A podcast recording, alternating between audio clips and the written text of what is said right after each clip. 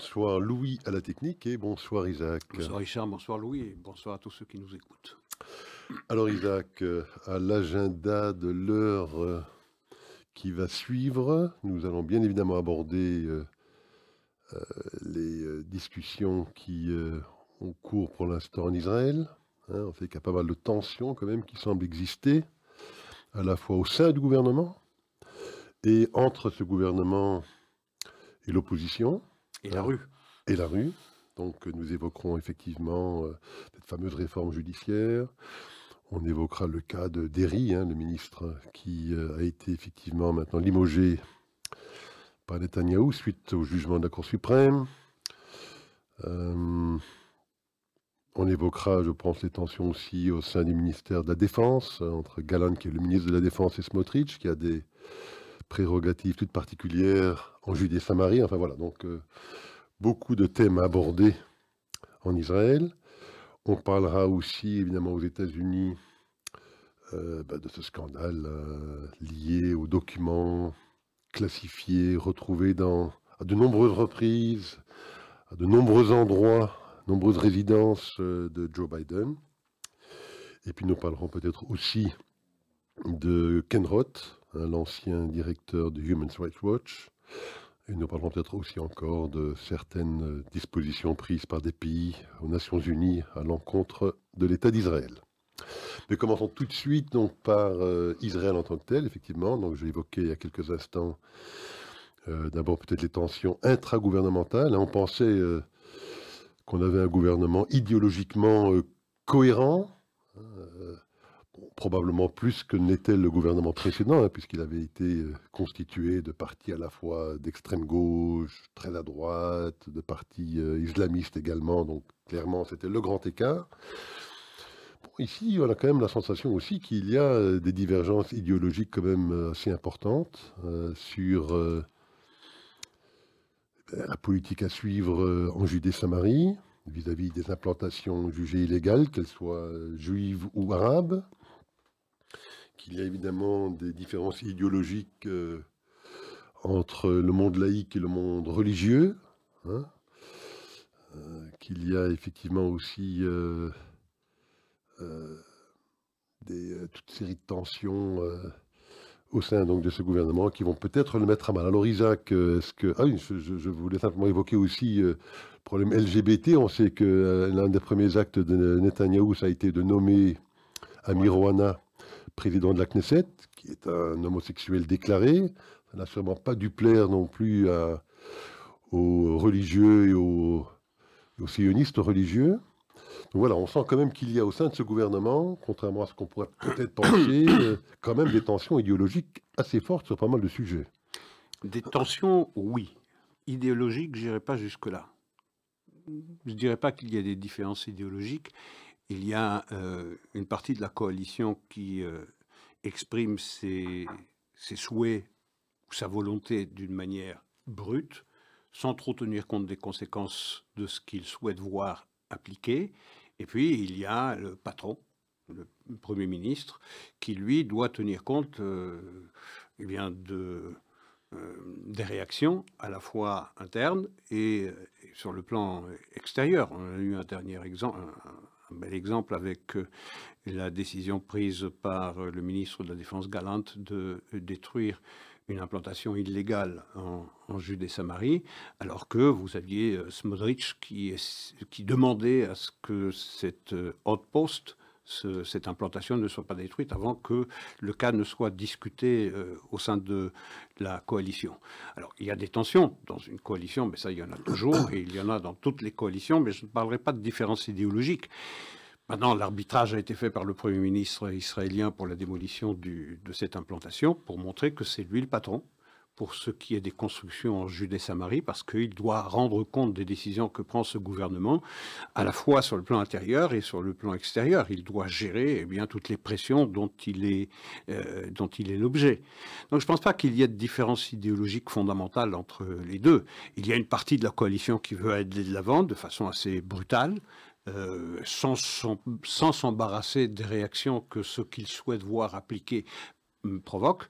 Et puis de l'autre, il y a le Premier ministre qui, lui, euh, doit tenir compte euh, d'éléments dont s'exonèrent de tenir compte les membres, par exemple, de sionistes religieux. Différence idéologique je ne pense pas. même chose pour la nomination d'Amir Ohana à la présidence de la Knesset. Il y avait également, ben, on a beaucoup euh, grommelé, on a beaucoup euh, rué dans les brancards au sein de la coalition parce que cette nomination insulte leur, euh, leur manière de voir l'homosexualité. Mais c'est quand même passé et c'est accepté. Donc des, tensions comme ça, il y en a eu, il y en a, il y en aura encore beaucoup parce que il y a, y a une partie de cette coalition qui va aller plus vite de l'avant et, renforcer plus vite que cela ne paraît souhaitable pour le Premier ministre, le caractère juif euh, de l'État d'Israël également le problème des implantations. Le problème des implantations, le Premier ministre a été clair.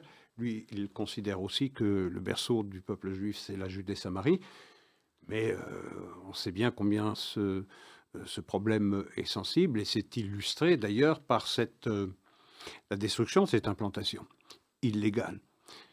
Smodrich et Bengvir ont tout de suite fait une euh, réclamation, une demande symétrique qui est fondée sur le coin, euh, qui est frappée du coin de bon sens, d'ailleurs, puisqu'ils disent vous appliquez la loi, en effet, vous avez, vous avez invoqué l'illégalité de cette, euh, de cette implantation illégale, parfait, c'est très bien, mais appliquez également la loi israélienne sur les constructions illégales euh, qui sont euh, menés par les Palestiniens, en particulier à Khan el Amar, qui est un village bédouin qui s'est installé dans la zone E1, dont on a suffisamment parlé, et on en dira encore un mot. La zone E1, c'est la zone vraisemblablement la plus critique en Judée-Samarie, puisqu'elle se trouve entre les quartiers orientaux de Jérusalem et Maalé Adoumim. Et ça n'est pas un hasard si euh, ce village bédouin s'est installé là. Et donc Benvir et Smotrich disent bah, la loi, elle est égale pour tout le monde. Vous détruisez une implantation illégale juive, vous devez détruire également Khan El Amar. Il se trouve que Khan El Amar, je le répète, c'est E1.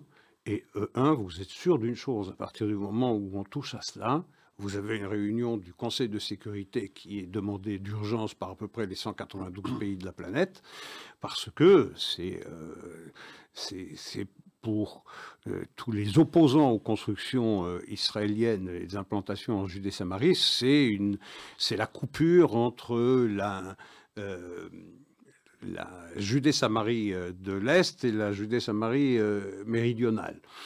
C'est pas vraiment exact parce qu'on pourrait passer par un couloir qui ferait 13 ou 14 kilomètres de large à l'est de Malé Adoumim. Mais soit, le Premier ministre doit en tenir compte il est évident que si on applique strictement la loi, elle doit être applicable aussi bien aux constructions illégales juives qu'aux constructions illégales palestiniennes. Or là, on voit qu'il y a un traitement différent. Pourquoi? Parce qu'il y a une sensibilité particulière de la communauté dite internationale. Voilà un exemple particulier de, de ces tensions. Alors qu'il est clair que pour le Premier ministre, euh, Kanelamar est une construction illégale, qu'il faudrait pouvoir joindre Jérusalem à Malé Adoumim. Il n'y a pas de tension idéologique ou de désaccord idéologique là-dessus, mais il y a euh, certaines considérations dont le Premier ministre doit tenir compte, à l'inverse de ceux qui, euh, qui exigent l'application stricte de, la loi.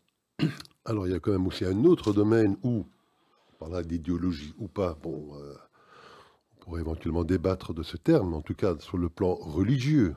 On sait que les partis Haredi, euh, les partis religieux qui font partie de la coalition, ont également des ambitions pour tout ce qui touche, par exemple, le respect du Shabbat. Et donc, euh, à vouloir imposer toute une série de restrictions euh, sur des travaux qui pourraient être réalisés, effectués, que ce soit de maintenance ou autre, pendant cette journée qu'ils estiment être sacrée. Euh, bon, on sait aussi que bon, le Likoud euh, est quand même beaucoup plus séculier sur ces sujets. Quand même là aussi quand même une forte euh, source de. Alors vous dites tension. Bon, moi j'ai dit peut-être idiot. Peu importe. On sent quand même qu'au sein de ce gouvernement, il y a quand même pas mal de, sources de difficultés possibles qui risquent quand même peut-être, comme le gouvernement précédent, de, de cris fissures au départ et peut-être des ruptures dans un, dans un avenir peut-être pas si lointain euh, à cette cohésion qui existe euh, fragilement aujourd'hui Alors, je ne veux pas préjuger de ce que ces tensions actuelles peuvent féconder demain. Ça, je, ne le sais pas, par essence fragile et, et destiné à, à, disparaître ou à se rompre ou à se fissurer ou à disparaître. Ok, c'est en effet possible. Mais sur le plan religieux et, euh, ce qui touche euh, au Shabbat, effectivement, là aussi, il y a eu un arbitrage du Premier ministre. Il y a eu Miki Zohar euh, qui a demandé des aménagements à propos du Shabbat, des travaux sur la maintenance également de, du matériel ferroviaire. toutes ces choses-là ont été arbitrées par le Premier ministre. Il a dit rien ne changera. Alors, on a là aussi maugré au sein de, des partis qui voulaient euh, changer cette règle-là. L'arbitrage a été rendu, encore une fois.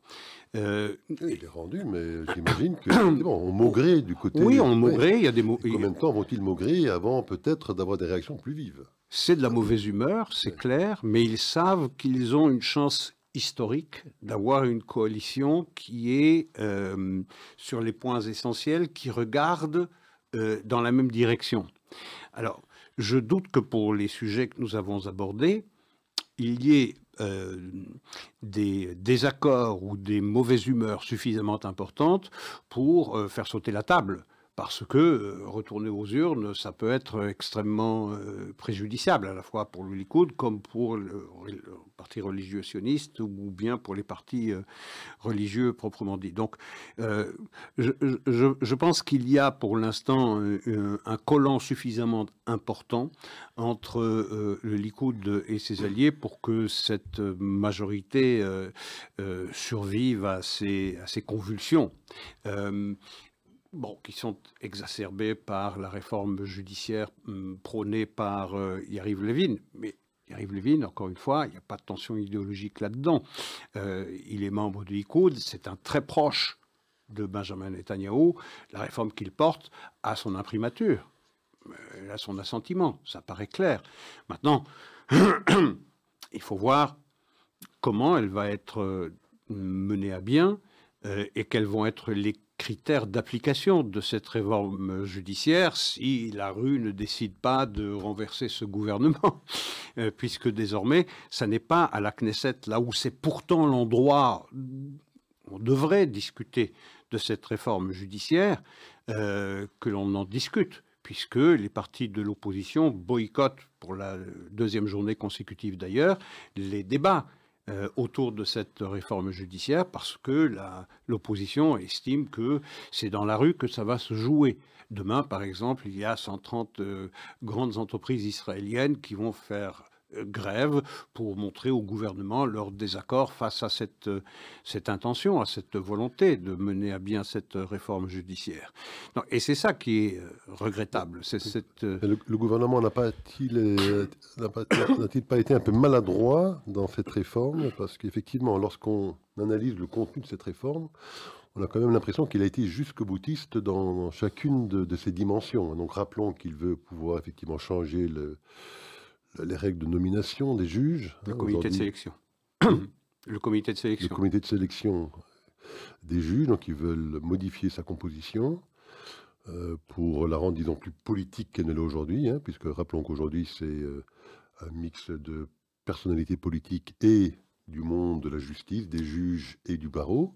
Avec une majorité assez Avec une majorité, effectivement, au monde euh, à la fois des, membres du barreau et des, des, juges de la Cour suprême actuelle. Donc ils voudraient modifier ce dispositif-là pour donner la majorité aux politiques. Il voudrait avoir cette fameuse loi de override hein, qui permettrait donc à la Knesset, à une majorité euh, toute simple, donc de 61 députés sur les 120, de mmh. pouvoir sursoir à une invalidation euh, de la Cour suprême. Donc, si une Cour suprême devait estimer qu'un qu'une loi votée par la Knesset euh, contrevenait éventuellement à ce qu'ils estimaient être ou bien raisonnable, parce qu'on sait qu'il y a cette règle de raisonnabilité, ou bien peut-être à une loi fondamentale euh, euh, votée déjà précédemment par la Knesset, et eh bien, il pourrait, la Knesset, avec un nouveau vote de 61 députés uniquement, sursoir à cette invalidation.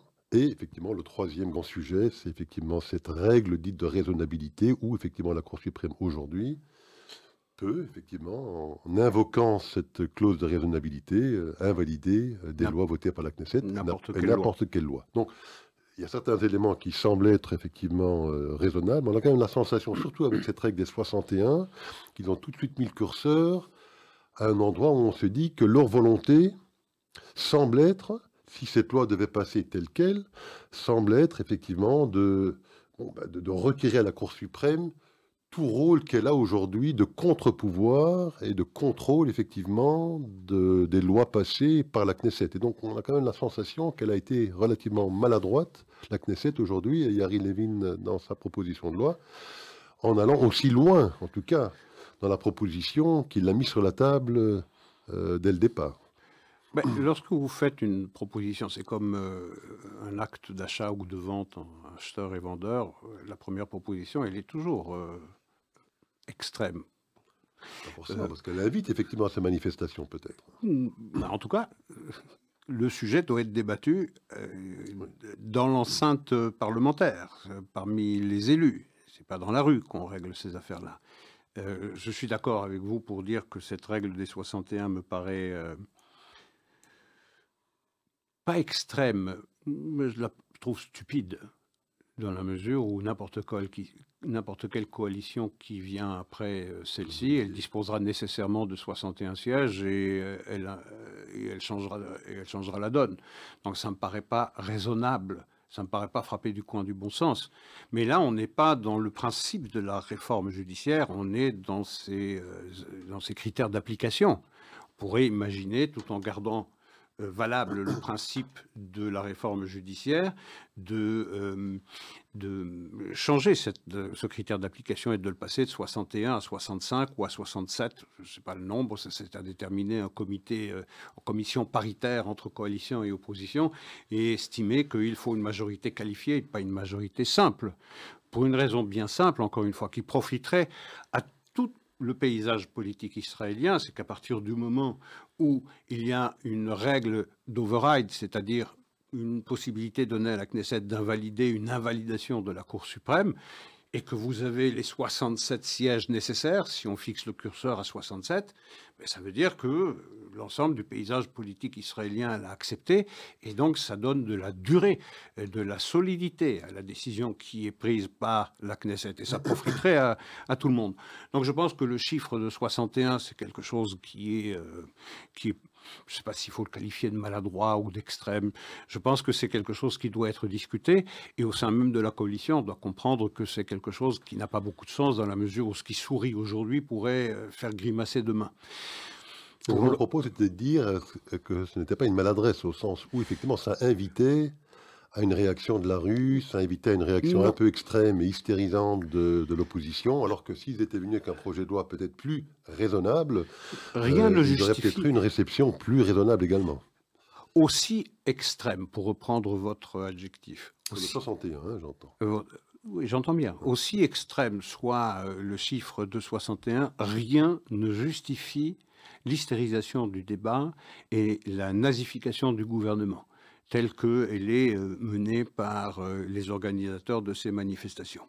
Et ces manifestations, pour nombreuses qu'elles soient, 80 000 samedi il y a 10 jours, 80 euh, 000 ou 100 000 avant-hier, c'est certes important à l'échelle d'Israël, mais à l'échelle d'Israël, les 2 300 ou 2 400 000 qui ont voté pour cette coalition, en sachant parfaitement quels étaient ses objectifs, parmi lesquels figurait explicitement la réforme judiciaire, bah, euh, je veux dire, il y a aussi euh, euh, cela qu'il faut prendre en considération. Ce n'est pas 100 000 personnes qui sont hystérisées, dont les manifestations sont financées par New Israel Fund, qui est éminemment contestable. Ce n'est pas eux qui doivent décider de ce qui doit en principe être discuté au sein de l'Assemblée. Mais à partir du moment où les membres de la de l'opposition décide de déserter ce cénacle et de confier à la rue le soin euh, de, renverser ce gouvernement, de le qualifier d'illégitime, de raciste, d'antidémocratique, euh, je pense qu'on euh, n'est pas du tout dans le registre d'une démocratie. Ce que ceux qui ont perdu les élections du 1er novembre 2022 disent quand ils parlent de démocratie, c'est un système qui garantit que leur camp continuera à dominer euh, euh, la vie politique en Israël, quel que soit le vainqueur de l'élection. On ne parle pas ici de réforme judiciaire, il s'agit de garder la Cour suprême avec les prérogatives qu'elle s'est accordées depuis 1995 et la révolution Aaron euh, Barak, comme une espèce de super gouvernement qui chapeaute le gouvernement élu par le peuple, alors que la Cour suprême est composée de membres qui ne le sont pas, et qui jugent des lois en fonction d'un critère aussi subjectif que la raisonnabilité. Euh, euh, je veux dire, c'est de cela dont il s'agit. Il s'agit, vous savez, l'opposition sent, en particulier la gauche, l'extrême gauche, elle sent qu'elle a perdu la main. Euh, Israël est, je ne porte pas de jugement de valeur là-dessus, mais il se trouve que objectivement, Israël est un pays qui, à chaque consultation, montre qu'il va de plus en plus vers la droite clairement. Donc le retour au pouvoir pour l'opposition, en particulier centre-gauche, gauche et extrême-gauche, devient de plus en plus difficile lorsqu'on y ajoute en plus le euh, critère de la démographie, avec une population religieuse qui croît chaque année. Donc ce retour au pouvoir devient de plus en plus illusoire et difficile. Eh bien, la Cour suprême, telle qu'elle existe, avec le pouvoir qu'elle s'est arrogé, garantit à cette opposition qui ne peut pas revenir au pouvoir par les urnes de le rester par l'intermédiaire de juges non élus. Donc, lorsqu'on parle de politisation du processus de nomination, je veux dire, la Cour constitutionnelle en France, elle est euh, composée, euh, euh, les nominations à la Cour constitutionnelle, c'est par le président de la République, c'est par le président de l'Assemblée et le président du Sénat c'est aussi éminemment politique. Aux États-Unis, et on ne va pas taxer la Cour suprême américaine d'être antidémocratique, le processus de nomination, c'est le fait du prince. C'est le président qui nomme un candidat à la Cour suprême, et puis ça doit être validé, bien évidemment, par le Sénat. Il n'y a pas d'audition pour la sélection des juges en Israël. Vous avez pour l'instant un comité de sélection qui est composé de neuf membres. Et il faut une majorité de sept pour valider un juge. Or, il se trouve que les membres du barreau et les juges disposent d'un pouvoir de veto avec trois sièges. 9 moins 3 égale 6, il faut une majorité de 7, donc toute personnalité qui serait présentée par le pouvoir c'est rejetée. Et les politiques ont le même droit de veto aussi. Oui, d'accord, j'entends bien. Ils vont quand même devoir s'entendre entre eux pour trouver eh un candidat qui... Or, il se trouve que la coloration... compromis entre les deux. La couleur politique de cette Cour suprême est, euh, difficilement discutable. Il s'agit d'une élite euh, libérale qui prétend savoir plus que ce que le peuple veut. Alors, il faut encore une fois faire la part entre le droit de la majorité et le devoir de protéger les minorités. Il faut trouver une cote qui permette de, de, régler, euh, de régler cette balance euh, au plus près des intérêts de l'une, la majorité, et des autres, les minorités. Il se trouve que jusqu'à présent, on avait plus le souci de protéger les minorités que d'entendre la voix de la majorité. Cette coalition a pour ambition de rééquilibrer ça, de dire, bien, la majorité doit aussi être entendue et il faut cesser de mépriser ceux qui euh, estiment que, eh bien, il faut porter au pouvoir des religieux, un parti nationaliste, national religieux et, euh, et le Likoud. Euh, je veux dire, si ces partis, en particulier le parti national religieux de Ben Gvir et Smodrich, étaient une telle atteinte au caractère démocratique de l'État, si c'était un tel danger pour la survie d'Israël en tant qu'État juif et démocratique, on ne voit pas pourquoi eh bien, la détestation de Netanyahou l'emporterait sur ce danger. On aurait imaginé, et d'ailleurs Netanyahou joue très bien sur cette carte-là, parce qu'il laisse ses alliés à droite proposer des mesures ou faire des demandes qui paraissent euh, excessive, justement pour pouvoir euh, demander euh, demain peut-être à euh, Benjamin Gantz ou bien à Gideon Sarr ou même à, Yair Lapid de le rejoindre et de dépasser leur détestation de la personnalité de, de Benjamin Netanyahu. Donc, encore une fois, cette réforme judiciaire paraît nécessaire.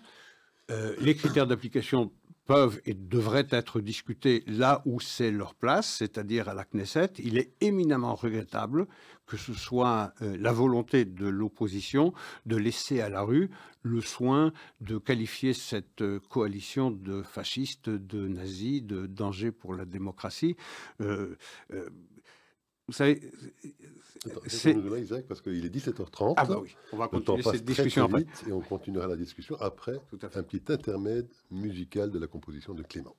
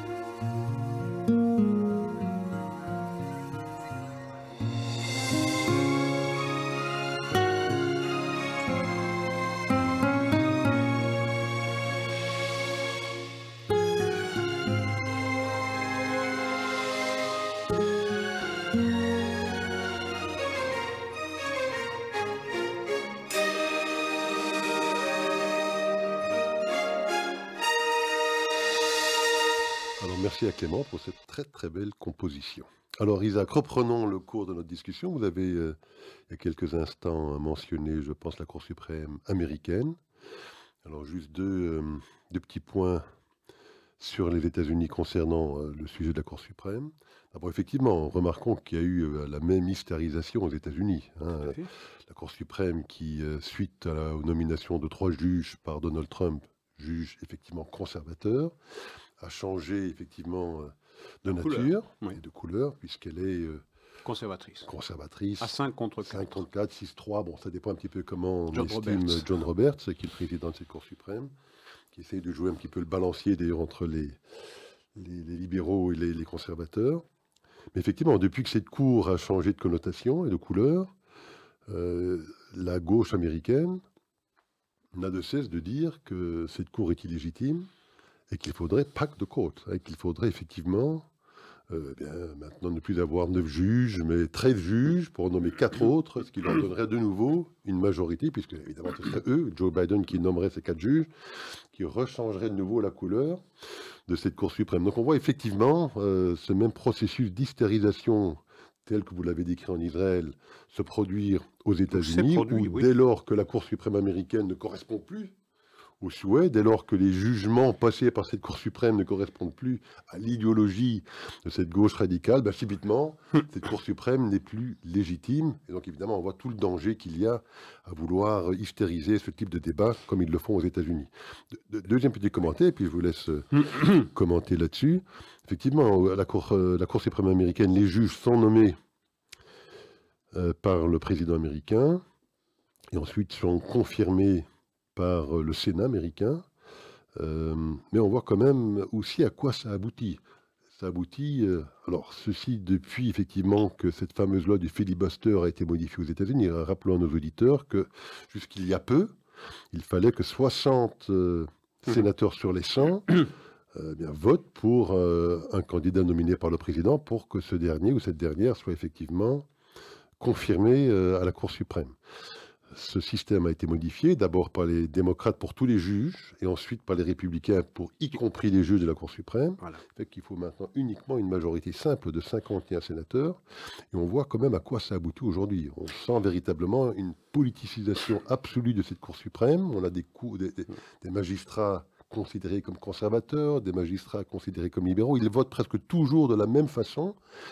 Et ça ne, bon, ça n'aide pas, si je puis dire, à dépassionner les débats parce que effectivement, on a maintenant une cour euh, avec des gens qui sont connotés, alors qu'à l'époque, hein, on, se souvient quand même d'une époque pas si lointaine aux États-Unis où il fallait cette majorité de 60.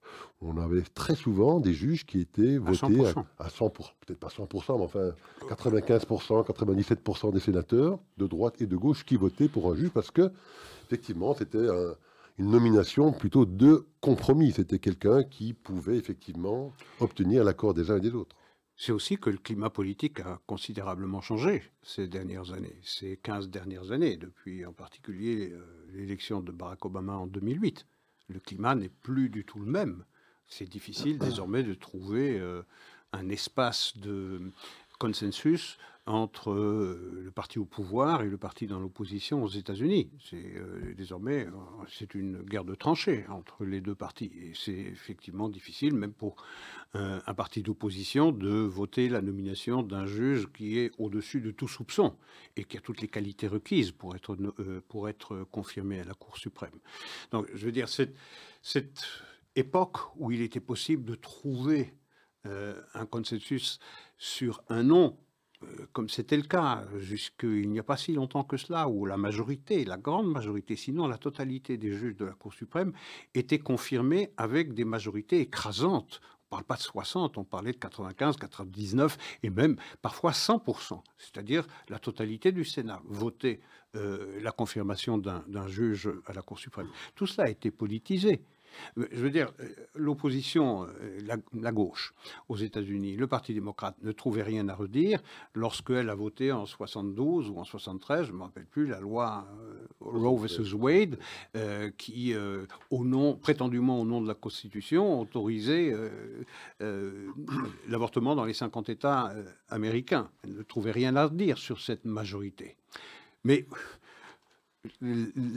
la construction euh, de cette Cour suprême aux États-Unis permet au pouvoir de changer la couleur politique et d'avoir pendant une certaine période une majorité euh, qui a une couleur politique donnée, et puis pendant une autre période d'avoir une autre couleur. Et c'est ce balancier qui fait que, bon, ma foi, euh, on avance, et ça a toujours marché.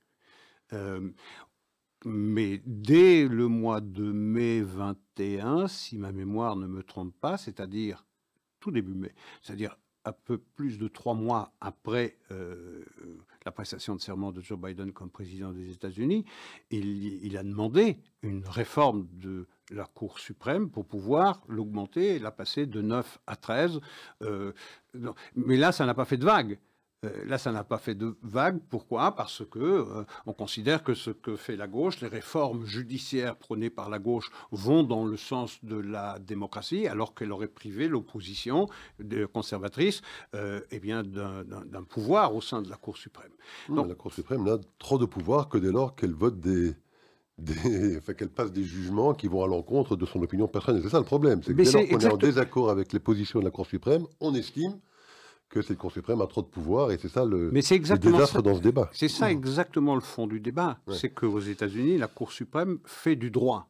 Fait, euh, elle interprète les, euh, les recours qui sont portés euh, devant elle en fonction de la Constitution. Elle ne crée pas du droit, elle ne fabrique pas du droit, elle interprète une, une, une loi qui lui, est, qui lui est proposée en fonction de la Constitution. Si c'est constitutionnel, ou si ça ne l'est pas. Si ça l'est, c'est validé. Si ça ne l'est pas, ça ne l'est pas. C'est aussi simple que ça. On l'a vu avec Roe versus Wade à propos de l'avortement. La Cour suprême a jugé que ça n'était pas un droit garanti par la Constitution et que c'était aux États de se déterminer. C'est bel et bon. Donc, elle ne fait qu'une euh, application de la Constitution et d'un examen d'un recours qui est porté devant elle au regard de la Constitution. En Israël, la Constitution n'existe pas sur un plan formel. Ce sont les 13 lois euh, fondamentales. Tout toute loi qui serait votée par la Knesset et qui arriverait sur le bureau des juges de la Cour suprême israélienne devrait pouvoir juger exclusivement par rapport aux lois fondamentales. Et à partir du moment où une loi votée par la Knesset injurie une de ces lois fondamentales, il est évident que la Cour suprême doit avoir le pouvoir de l'invalider et que la Knesset ne devrait pas avoir le pouvoir d'invalider la décision prise par la Cour suprême. il n'y aurait pas d'override possible. Non, pour cela. Très bien. Pour cela. c'est énorme, c'est beaucoup. Mais ça paraît évident. Ça paraît évident. Mais il s'agit pour la Cour suprême israélienne d'étudier la validité d'une loi ou d'une résolution prise par la Knesset, c'est-à-dire par l'Assemblée votée par le peuple, au regard des lois fondamentales. Nous parlions avant euh, le début de cette émission d'une décision euh, aussi absurde que celle qui interdirait, par exemple, euh, aux homosexuels de prendre le train. Euh, c'est le cas que vous me soumettiez. Et je vous disais, je vous disais eh bien, ça insulte à l'évidence une loi fondamentale qui garantit, qui interdit toute discrimination en fonction de l'âge, du genre, du sexe, de la couleur de peau, de ce que vous voulez. notons simplement que le, projet de réforme tel qu'il a été maintenant présenté par Lévin permettrait à ce genre de loi d'être voté aujourd'hui par, par la Knesset et d'avoir leur override avec 61. C'est ça qui est quand même assez provocateur dans le dispositif. Encore une fois, ce que dit cette réforme, je ne suis pas juriste, mais euh, je lis comme vous euh, ce que disent les partisans et ce que disent les opposants à cette euh, réforme judiciaire, c'est ce critère de raisonnabilité qui fait reposer la décision de la Cour suprême israélienne sur eh bien, un critère éminemment subjectif. Or, lorsque vous avez une Cour suprême qui est pratiquement monochrome sur le plan euh, politique ou sur le plan de la représentation du monde, parce qu'il y a un processus de cooptation, de népotisme même au sein de, au sein de la Cour suprême, bah, euh, je veux dire, ce critère de subjectivité, euh, il sera jugé d'une manière pratiquement comme un seul homme. C'est ça qui rend la chose difficile et ce qui, à mon sens, rend la réforme judiciaire sur le plan du principe les critères d'application, c'est à mon sens, euh, discutable sur l'un ou l'autre sujet, mais sur le plan de la réforme judiciaire et sur le fait que le dernier mot doit revenir au peuple, ça me paraît évident. Je rappelle que la mère de toutes les démocraties, un pays que j'admire entre tous, c'est la Grande-Bretagne, eh bien, la Cour suprême n'a pas le pouvoir, n'a pas le pouvoir d'invalider une décision qui est prise par l'Assemblée. Par le Bretagne, il y a quand même presque quoi, 1000 ans de common law. On est d'accord de jurisprudence. Je suis d'accord avec qui vous. fait que ça, là, ça a joué effectivement en contre-pouvoir. Hein. C'est vrai, mais disons que Israël s'est beaucoup inspiré de la gouvernance britannique. Euh, et, donc, on ne voit pas très bien pourquoi ou comment en Grande-Bretagne, eh bien, cette Cour suprême n'a pas ce pouvoir, s'interdit tout pouvoir parce que le dernier mot doit revenir au peuple, c'est-à-dire aux élus du peuple.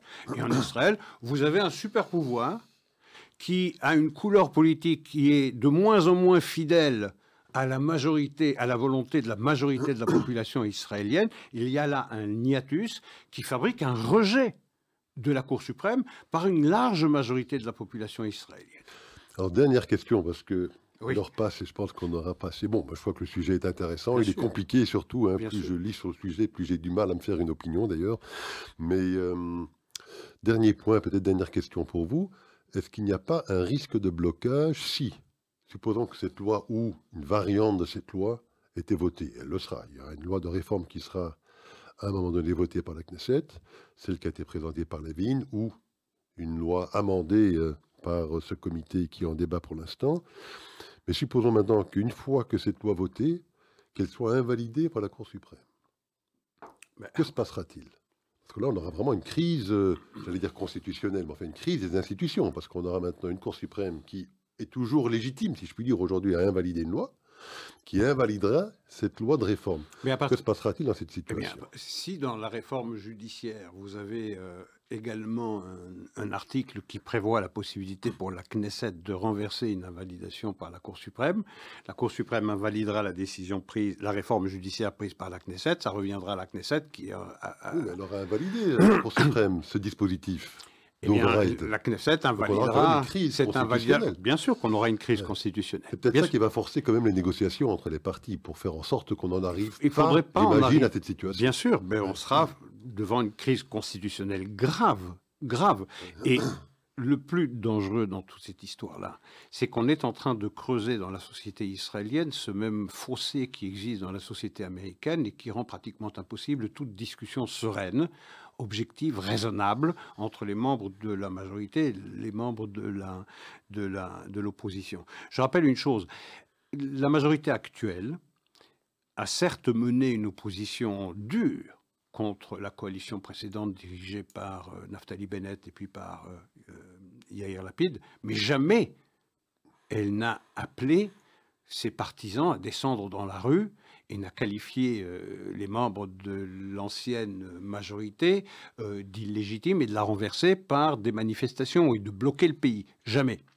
En plus de cela, cette manière de contester les urnes parce que quand même, 64 sièges, c'est une majorité confortable en Israël. Maintenant, on pourra dire que c'est à cause de Merav Michaeli, de Avoda, qui a été assez stupide, et de fait, elle l'a été pour son camp en refusant une fusion ou une alliance euh, de circonstances avec Meretz, qui aurait permis de sauver 200 et quelques ou 150 000 voix, et même chose pour Balad, qui s'est extrait de euh, Radashtal.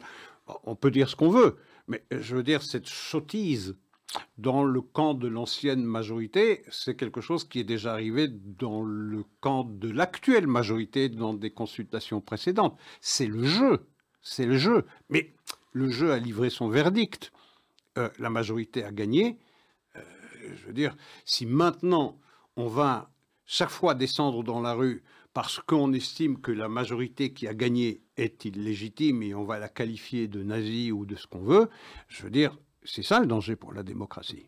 Descendre dans la rue, ça paraît plutôt sain, si on a vraiment des opinions fortes. Oui. Mais effectivement, d'hystériser le débat et d'utiliser des qualificatifs tels que cela, ça c'est tout à fait inacceptable. Mais c'est exactement ce que l'on fait, et on prononce des oukases contre, euh, contre Israël euh, qui sont du pain béni pour tous ceux qui consacrent leur vie à la diabolisation de l'État d'Israël. Voilà, euh, Human Rights Watch, euh, Amnesty International, sans parler des chancelleries, ben, je veux dire, c'est du pain béni d'entendre des euh, tenants de l'opposition dire que désormais Israël n'est plus une démocratie libérale, mais une démocratie libérale qui s'inspire de Orban ou qui s'inspire de Erdogan. c'est ça le danger c'est que euh, vous, euh, vous nourrissez, vous légitimez, vous légitimez le discours de diabolisation d'Israël. Si on légitime, on leur donne clairement un bâton avec lequel nous battre. Ben. de toute façon, vous pouvez leur faire confiance. Ça nous permettra d'ailleurs d'en parler de Kenron dans un instant. Vous pouvez leur faire confiance. Qu'on leur donne le bâton ou pas, ils en trouveront toujours un avec lequel nous battre. Hein. oui, mais il ne s'agit pas de les aider dans cette entreprise. pas les aider, mais qu'on les aide ou pas. Oui, ça vous avez. Faites-moi totalement confiance, ils trouveront toujours un bâton et dans, leur propre. Dans leur propre regard, ce bâton sera totalement légitime. Vous avez tout à fait raison. Amnesty International et Human Rights Watch ont qualifié euh, Israël d'État apartheid du temps de la précédente coalition composée du centre-gauche, de la gauche, de l'extrême-gauche et d'un parti arabe. Donc, c'est pas qu'il y ait un régime de faveur, mais je dis, euh, il est absolument irresponsable, sinon criminel, pour des éminences politiques israéliennes qui aujourd'hui se trouvent dans l'opposition, de qualifier le pays euh, qui se trouverait face à un danger fasciste. tout à fait, tout à fait. Alors on parlait de Ken Roth. Oui. L'ancien patron du Human Rights Watch. Voilà, donc l'ancien directeur du, de Human Rights Watch, je crois qu'il était à la tête de cette organisation pendant près de 30 ans, oui. Euh, qui a eu euh, en tout cas des positions qu'un minimum on qualifiera de très anti-israélienne. Vous pouvez aller plus loin. Hein. Et, euh, bien évidemment aller plus loin, je vous laisserai euh, aller plus loin. en tout cas, donc Ken Roth a, je pense, euh, démissionné il y a quoi, il y a quelques mois, après 30 années effectivement de direction de cette organisation. Il avait pour vocation, entre autres, de devenir professeur à Harvard.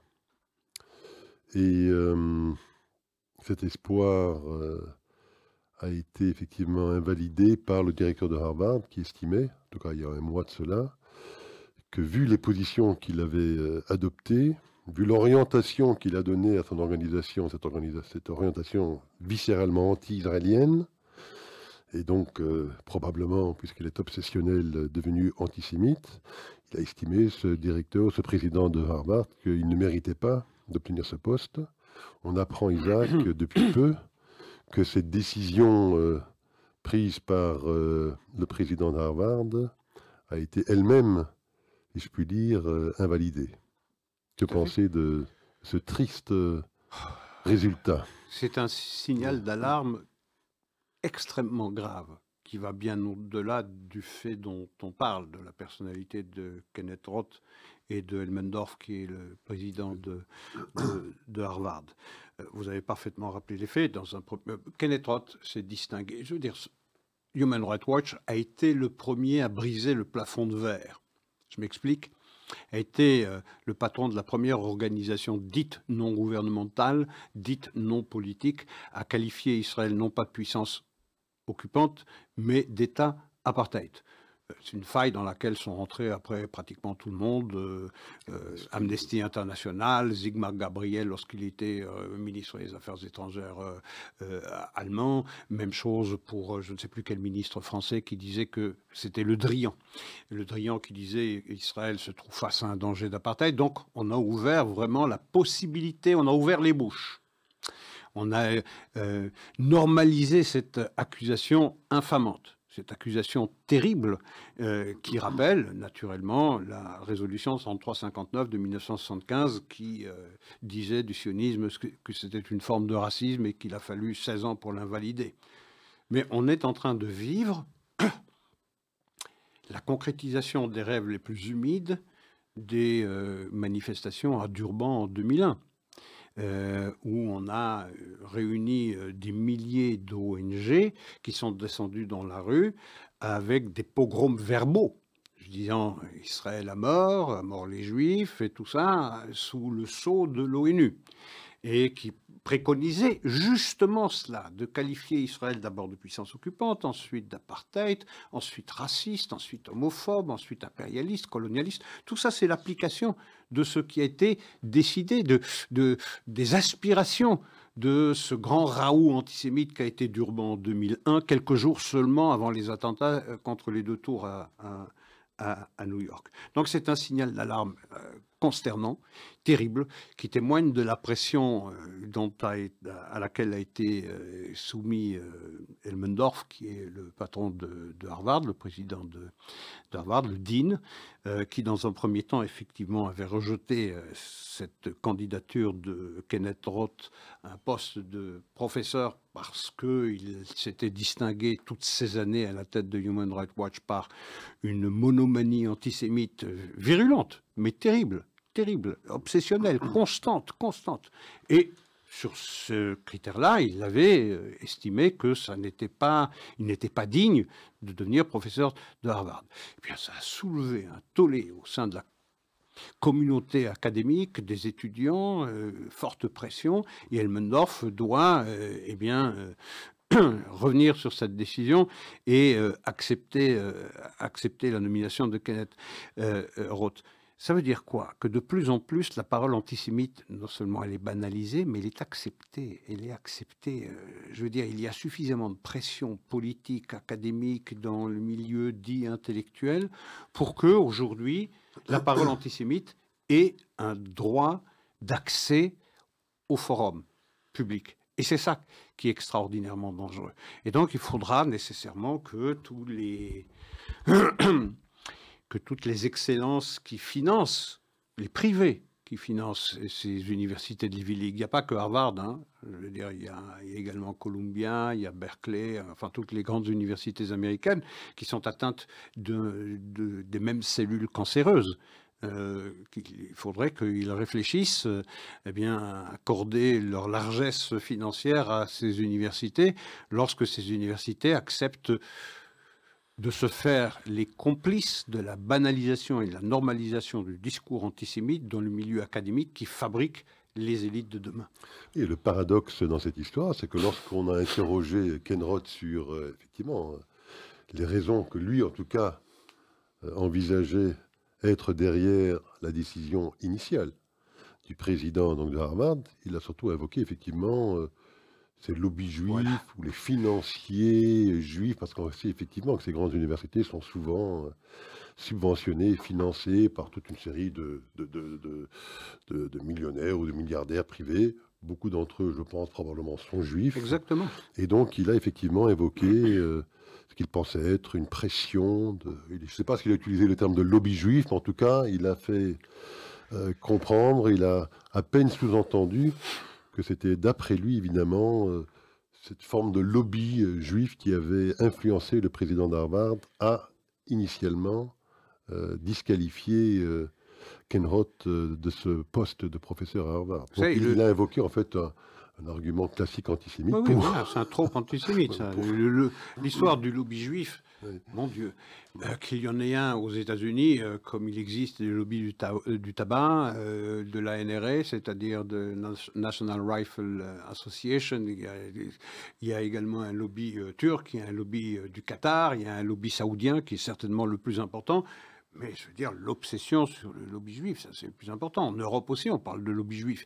Mais je veux dire, on vient de voir, on a eu une démonstration au Parlement européen de ce que nos instances européennes ne souffrent pas de, de, l'industrie euh, du, euh, du, lobby juif, mais plutôt du lobby du Qatar et de, du Maroc. Euh, mais ça, ça ne, ça ne parle pas à l'inconscient collectif, ça ne suscite pas d'indignation ou de rejet, non. Mais le lobby juif, associés à, des noms euh, mythiques euh, comme euh, Rothschild, eh bien ça, effectivement, ça nourrit les fantasmes. Ah oui, Isaac, il nous reste deux petites minutes. Peut-être évoquons-nous un anniversaire. Les 18 années de pouvoir de Mahmoud Abbas. Ah oui. Ça fait 18 ans qu'il est président, qui avait été élu pour 4 ans. On sait que la règle palestinienne, c'est maximum deux mandats de 4 ans. Bon, il a été effectivement élu démocratiquement, disons, pour son premier mandat. Ça fait maintenant 18 ans qu'il est au pouvoir, sans qu'il n'y ait eu euh, la moindre euh, nouvelle euh, élection qui justifiait son, son maintien au pouvoir. Et vous avez là un autocrate vous avez là un véritable dictateur qui ne jouit d'ailleurs pratiquement aucune popularité, euh, même en, Judée-Samarie, qui est considéré comme une personnalité modérée à laquelle on parle très très respectueusement. On ne s'adresse pas à Mahmoud Abbas de la même manière qu'on a de modeste un vulgaire Benjamin Netanyahu ou un ministre de l'actuelle coalition israélienne. Non, non, non. Là, on prend, on prend, des, on prend des pincettes. On prend des pincettes et on permet à cet individu de euh, tirer par la manche euh, l'ONU pour demander un avis consultatif à la Cour internationale de, de justice. Et pour ce recours, Israël a pris des sanctions pour punir l'autorité palestinienne. Eh bien, figurez-vous que 90 États se sont levés contre Israël pour condamner les mesures de rétorsion prises légitimement par Israël pour punir l'autorité palestinienne d'avoir fait ce recours auprès des Nations Unies. Eh bien, parmi, euh, parmi ces pays-là, pays pardon, il y a la France qui estime que euh, la mesure unilatérale prise par l'autorité palestinienne lorsqu'elle va devant l'Assemblée générale demander ce recours à la Cour internationale de justice, cette mesure unilatérale passe très bien, mais les mesures prises par Israël, celles-là aussi sont unilatérales, mais celles-là elles ne peuvent pas passer, elles ne sont pas acceptables. Le double standard, une fois encore. Il n'y a plus de standard dans le monde, sauf le double, Isaac. et là, on en a une parfaite démonstration. Tout à fait. Très bien, écoutez, je pense que ce sera le mot de la fin pour aujourd'hui. Bonsoir à tout le monde. Merci.